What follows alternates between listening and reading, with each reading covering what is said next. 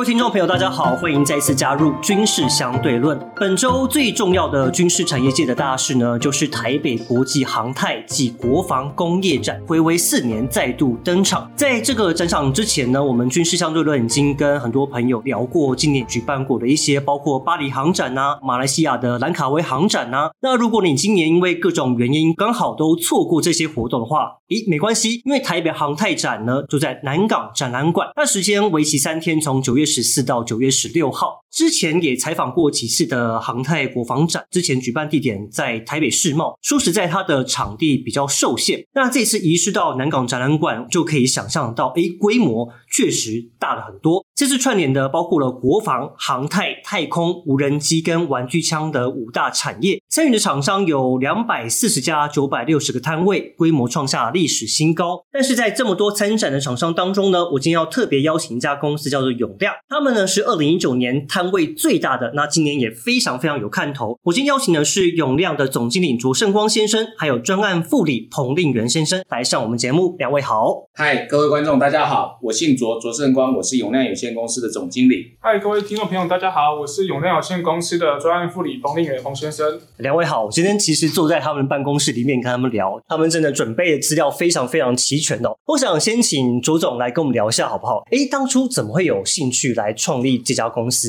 你本身有哪一些背景跟专业知识在里面？永亮有限公司呢是成立于二零一七年，一开始呢我们是从消防设备的提供到化学灾害抢救的设备，主要提供的单位是国内的救灾单位，比方说消防队、化灾抢救的一些单位。从这两个领域开始之后呢，慢慢的我们衍生出了。核生化这个领域去做，核生化就包含了防护侦测以及事后的处理。后来又接触到了所谓的爆裂物处理，也就是国内的防爆小组执行他们的工作任务。这样的接触的过程中呢，我们后来发现了，在一些特殊的领域，比方说一些特勤、特战这些特殊单位的市场中，其实有很多我们公司适合的面向可以去投入。对，所以后来我们就走到了反恐特勤这个区块。哦。一路衍生，衍生到后来，因为在这些特勤特战的这些领域，消防救灾的都有所谓的训练的需求。那在训练的需求，它就有装备的需求，也有师资的需求。基于这样的需求，慢慢的我们就想定了一个新的领域，就是说往训场规划的方向去走。如果客户今天有一笔预算，他想要执行一个训练的规划的时候，我们就可以提供客户足够的从 A 到 Z 的一个 propose，到最后的建制。设备的采购，一直到后来的课程的规划，整个训场的维运管理，一路衍生全套的 total solution 的一个方案。比方说，我们在环保署的化灾应变的训练场，它是在南投竹山的消防署训练中心里面，环保署在里面建制了一个训练场。那个训练场是由我们所承制的，它是一个预算四千七百万的一个案件。那从一开始的发想，一直到后来的建议。规划、执行，到甚至后来的保护，嗯哼，公司的同仁都在大家努力之下，顺利的完成了的训练计划。这个是我们公司二零一七年成立以来第一个的训练的专案。但是基于这样子的专案的成功的经验，我们就认为。我们可以在训练的这个区块、训练规划的区块，我们可以去琢磨，因为训练这件事情它本身并不是一个 price sensitive 的案件，嗯它其实很重要的是靠 what's in your mind，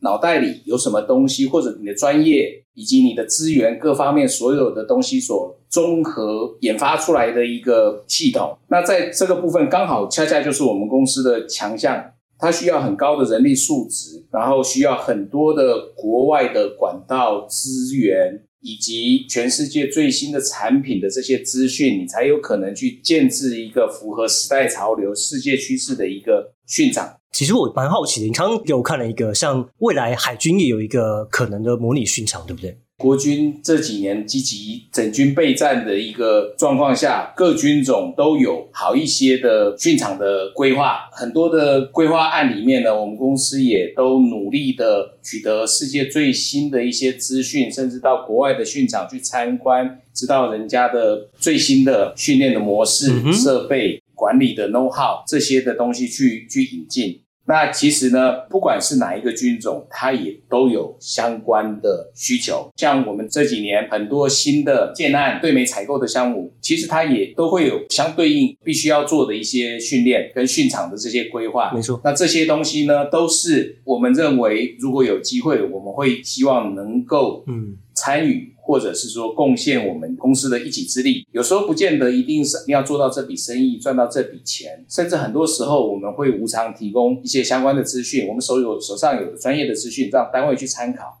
如果是能为国军多做一些事情，我相信这对整个国家社会都是好的。其实刚刚你的简报里面当中，呃，蛮讶异的，就是你们的涉足的领域跟范围真的很广，从消防设备、化灾到爆裂物反恐特勤、训场规划，还包括了无人机、无人系统。对，所以你们目前琢磨的部分包括了哪一些的面向？无人机的部分呢，基本上我们的缘起是在于二零一九年的国防航太展那一年呢，我们有展出，展出之后呢，全球第一品牌的大疆公司就来找我们，问我们有没有兴趣，有没有意愿做他们行业应用的代理。嗯哼，他们想要增强台湾这个市场区块的市占率。刚好那个时候，我们有一些特型特战的设备的原厂有给我们一些建议，就是说无人机是未来的趋势。那其实，在二零一九年之前，世界各国特勤特战特殊单位都已经踊跃的在在使用人机嘛？在拥抱这个技术，嗯去想定实验未来新的应用的模式，不管是用在征收、现地调查，或者是状况处理。点点滴滴，其实很多的新的领域的应用都需要大家去发想的，所以说国外都已经往前走了很远。所以那时候我听到了这个资讯，我就觉得，嗯，我们也应该来了解一下这个东西。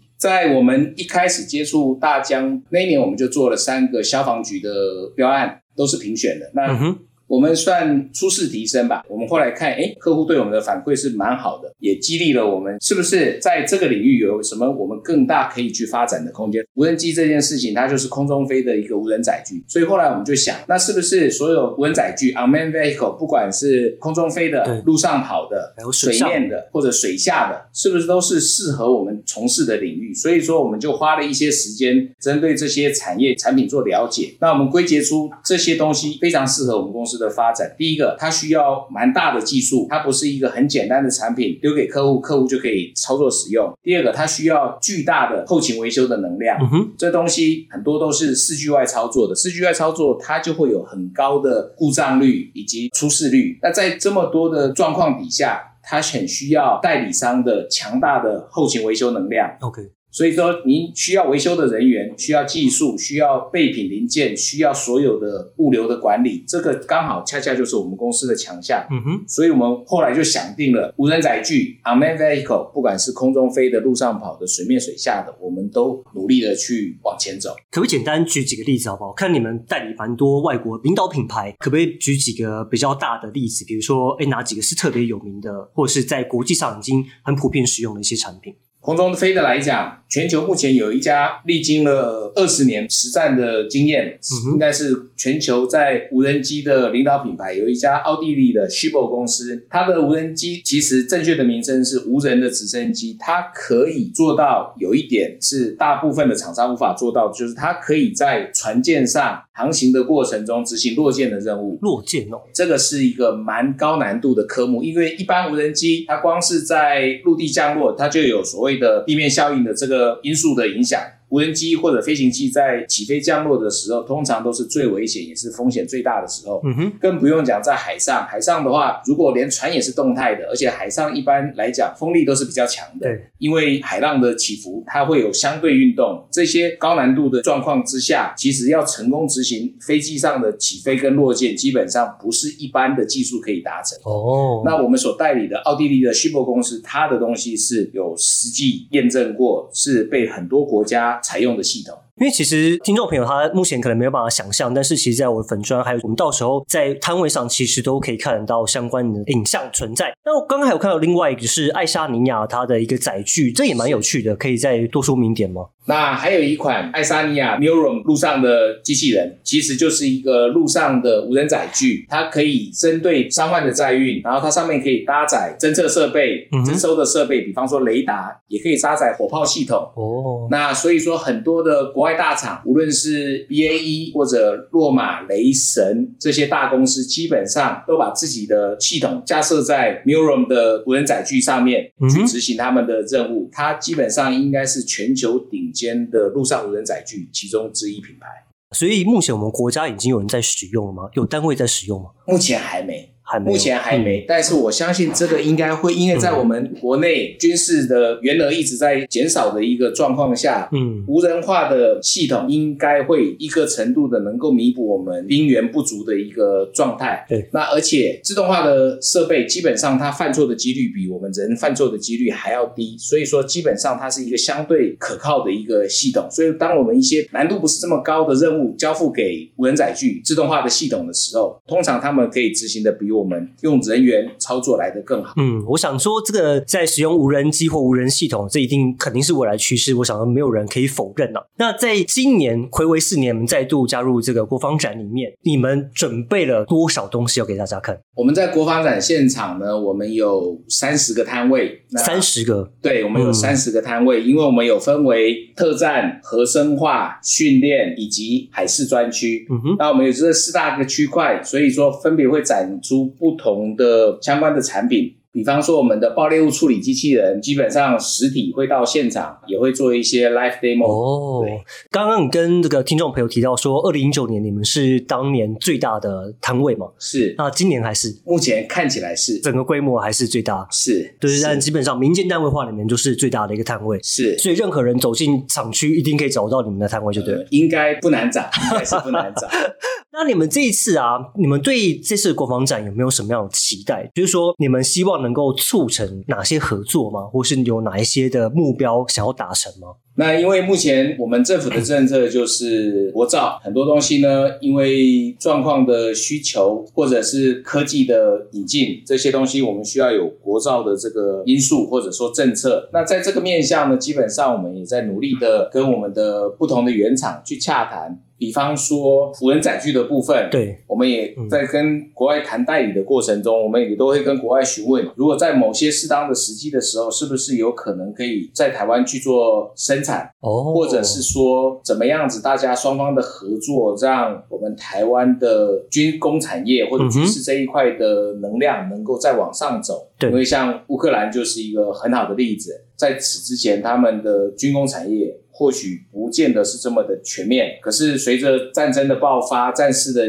持续进行，其实世界各国的资源也都进去了。其实很多我们看从新闻上看到，他们也都跟很多的世界的军事的集团去做策略联盟，然后做技术转移，甚至在产品的量产，这些都是为了因应特殊的状况。我们也想定，这也是我们可能会面临的一个状况。所以说。我们在跟国外洽谈的部分，这都会是我们沟通的其中一项。简单来讲，就是争取技术转移，还有争取国防自主，还有提升我们产学的这个能力。其实刚刚您提到一个很重要的一个关键，就是我们都看到乌克兰战争。乌克兰战争它这是一个呃非常鲜明的一个例子。对我们看到它如何使用，尤其是乌克兰它如何使用无人机做到所谓的以小博大，对不对？它用无人机去攻击克里米亚大桥，做到一些我们在过去想到不到的一些战果。但是，所以我这次看到你们的有些水下的部分，哎，我就觉得蛮有趣的。因为其实我们过去台湾在应该说在研究这个无人机或无人系统的时候，比较在看天空飞的，然后偶尔看一下地上跑的，但海上的哎真的很少。所以可以跟我们讲一下，说你们这款多功能水下机器人它的功能是什么吗？那我们请一下我们的海洋部门的彭副理，他是海洋的专业，那请他跟大家介绍一下。哎，听众朋友大家好，我是彭副理。那我这边针对这个多功能的水下机器。我做一个简单的介绍，这样简单科普一下，它有三个分类。主要在水面上的话，就是水面上的无人载具，简称就是 USV。那在水面下的，它主要分成有带缆线的跟没有带缆线的。有带缆线的意思就是指它透过缆线进行遥控，那它就是指遥控的水下载具 ROV。那没有带缆线的呢，它就是自主式的，就是给它一个程式，给它一个计划，那它就去执行它的任务。那它简称叫做 AUV，叫做自主的水下载具。那这次我们在展会一个很大的重点就是自主式的水下载具。这款载具呢，它是目前美国最大的造船公司 HII 旗下有一个无人载具的部门，它生产的这个水下自主载具。它的产品线主要分为四种深度：一百公尺、三百公尺、六百公尺跟六千公尺。哦，这么所以它会有不同的任务的应用跟需求。嗯哼，对，那也是美军现用的这个设备之一。对，那除了美军以外，像加拿大海军、日本海军等等这些各国的军事体系中，它也都扮演着非常重要的角色。所以更具体来说，它的功能是什么？主要它的功能就是有三个大类，在军事的应用的话，它针对水雷反制、针对搜索跟救援，嗯还有针对环境评估，这三个是它最主要的应用。水雷反制的部分呢，它主要就是像我们现在猎雷舰，主要是永进跟永丰级的猎雷舰。对，那我们在这个 AUV 的部分，它就可以提升我们现在猎雷舰侦雷的功能，它可以在水下做大范围的搜索，并且做水雷的标定等等的任务，它是可以提升甚至取代部分猎雷舰的功能。那甚至在我们这个需要透过水下爆裂物处理小组去标定 Q route，就是安全路径的时候，它要去做水雷的标定，那通常都是要派潜水员下去做更进一步的辨识。嗯哼，那其实对于潜水员的风险是非常大的。对，那我们在布放这样的 AUV 的时候，就可以最大程度的减少我们潜水员的这些风险，那也可以达成相同的效果，甚至更好的效果。那在搜索救援的部分，像之前马航失事，可能就会派军舰或者是派 AUV 去做大范围的搜索。对，那这部分也是这个 AUV 它的强项，就是它可以不需要人，那它可以去做大范围的搜索，这是非常的具有成本效益的做法。相比你船舰去用声呐去搜索，它嗯，不会这么吃油，也不需要消耗这么多的人力。所以还是吃油嘛，它基本上动力来源是。透过电池、电电池池供电。那最后一个就是环境评估，那这个不论是在科学或者在军事上，都是有这样的需求的。在环境评估的部分，主要就分为像水深地形的测绘，嗯或者是像水文资料的收集。这对于军事作战来讲，这都是非常重要的。像潜艇要停在哪边，或者是这些载具在水下可能会藏匿在哪边，这些等等，都是需要透过这个水下载具去进行搜索。其实我没看到，就是今天无人机可以拿来做，我可以说无人系统可以拿来做攻击，可以拿来做呃一些比较激进的一些手段。但同时我们要考考虑说，我们如何去防御我们的一些岸边的一些重要基础设施，就它也有这样的一个功能在。刚好我们这次展会，我们当然展出了这个水下的无人载具，那它目前在世界上也是非常蓬勃的发展。那另外一面，我们怎么样去反制，或者说去保护我们的水下的基础设施？嗯哼，那我们这次的展会也有展展出一个英国 Wavefront 公司他们旗下的 Sentinel 的一个入侵者的侦查系统。那它主要就是安装在我们的港口，或者是在我们的船舶，甚至一些水下的关键基础设施，或者是浮动平台等等。那安装这样的声呐，它就可以作为全范围的一个防护措施。它透过这个声呐去侦测说有没有入侵者，像是可能小型的潜艇或者是潜水员，嗯哼，都可以透过这样声纹的辨识去预测，或者说去侦测它的路径，那我们就可以帮我们的这些关键基础设施做一个最大的防护。所以包括人也可以侦测得到。人也可以，但是人又分为你穿呃一般的水肺潜水的，或者是说你穿开放式的潜水衣，它的那个气泡的大小都会影响到你侦测的难度。嗯但我们这款都是可以完成侦测的。哇，这其实对台湾来讲蛮重要，因为我们很多港口，而且很多关键基础设施，包括海缆线，这些都是在开战时候很需要去保护的地方。我想再回问到，就是我们周总经理哦，就是您觉得我们未来在不管是无人系统，或是我们目前所能够提供的一些服务方面，在未来还有哪一些可以发展，或是能够更加应用的空间？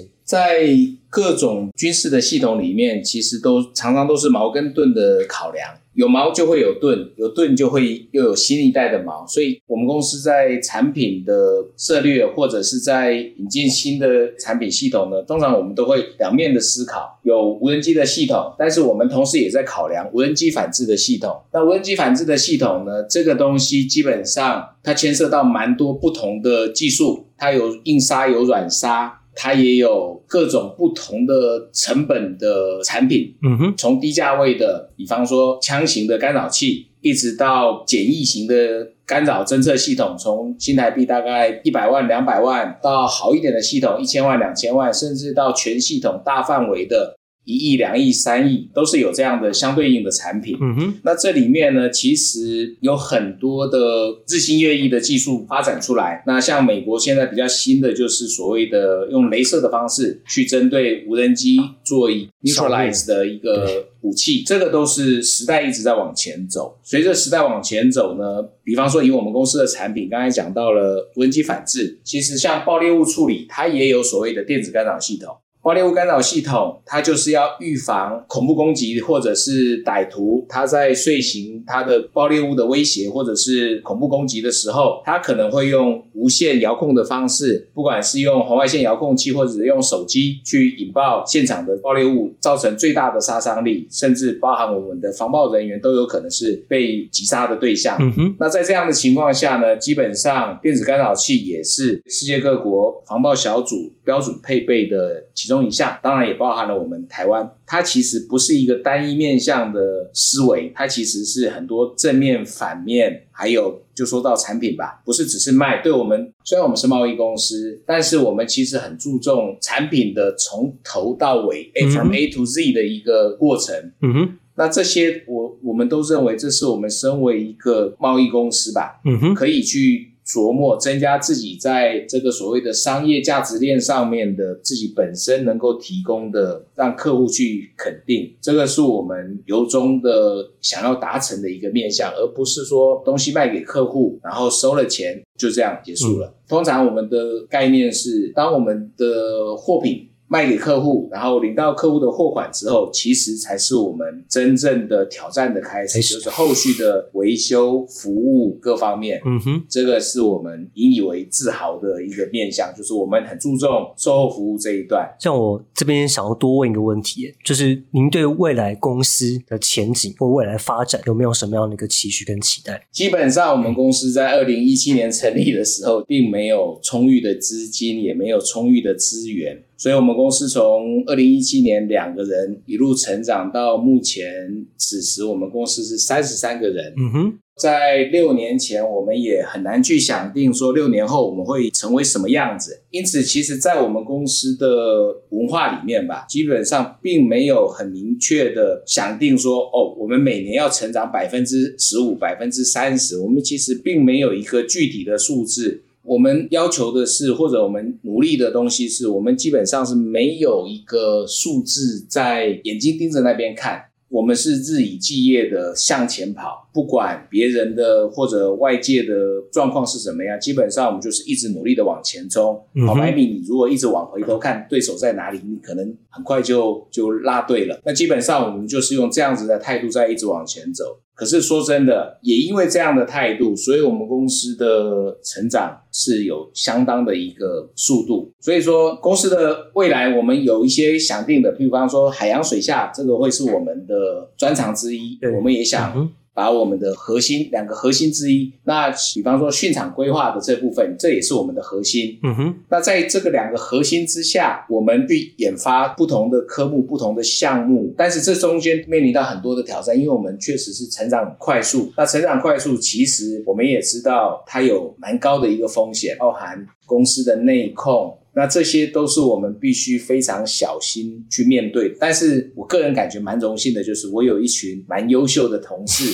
他大部分都还蛮年轻的，跟着公司一起说往前冲也可以。基本上有了这一群同事的这个齐心协力的努力，我相信我们自己对未来的挑战是还蛮有信心的。所以你们也打算从代理进步到自己研发？我们会往这个方向去思考，同时我们会一步一脚印的往前走。因为大部分的公司吧，或者是制造商，很多也都是从代理商一路一路基于对产品的专业的了解，或者是对于产品觉得，诶，它可以怎么样子做更多的改善，一路后来变成一个新的一个制造商吧。嗯哼。那我们也期许能够在这样子的状况下，能够走出一条路来。哇，好，各位听众朋友，是不是听得意犹未尽？如果想要知道更多的话，欢迎到台北航太国防展去找永亮公司的他们的摊位。我相信呢，在现场更多人看到产品之后，你会有更多不同的想法。今天再次谢谢我们左总，还有我们彭副理来上我们节目，跟我们非常精彩的分享跟对谈。谢谢各位。谢谢各位。好，接着再次谢谢大家收听本集的军事相对论，我们节目就先到这边，我们下一集再见，拜拜。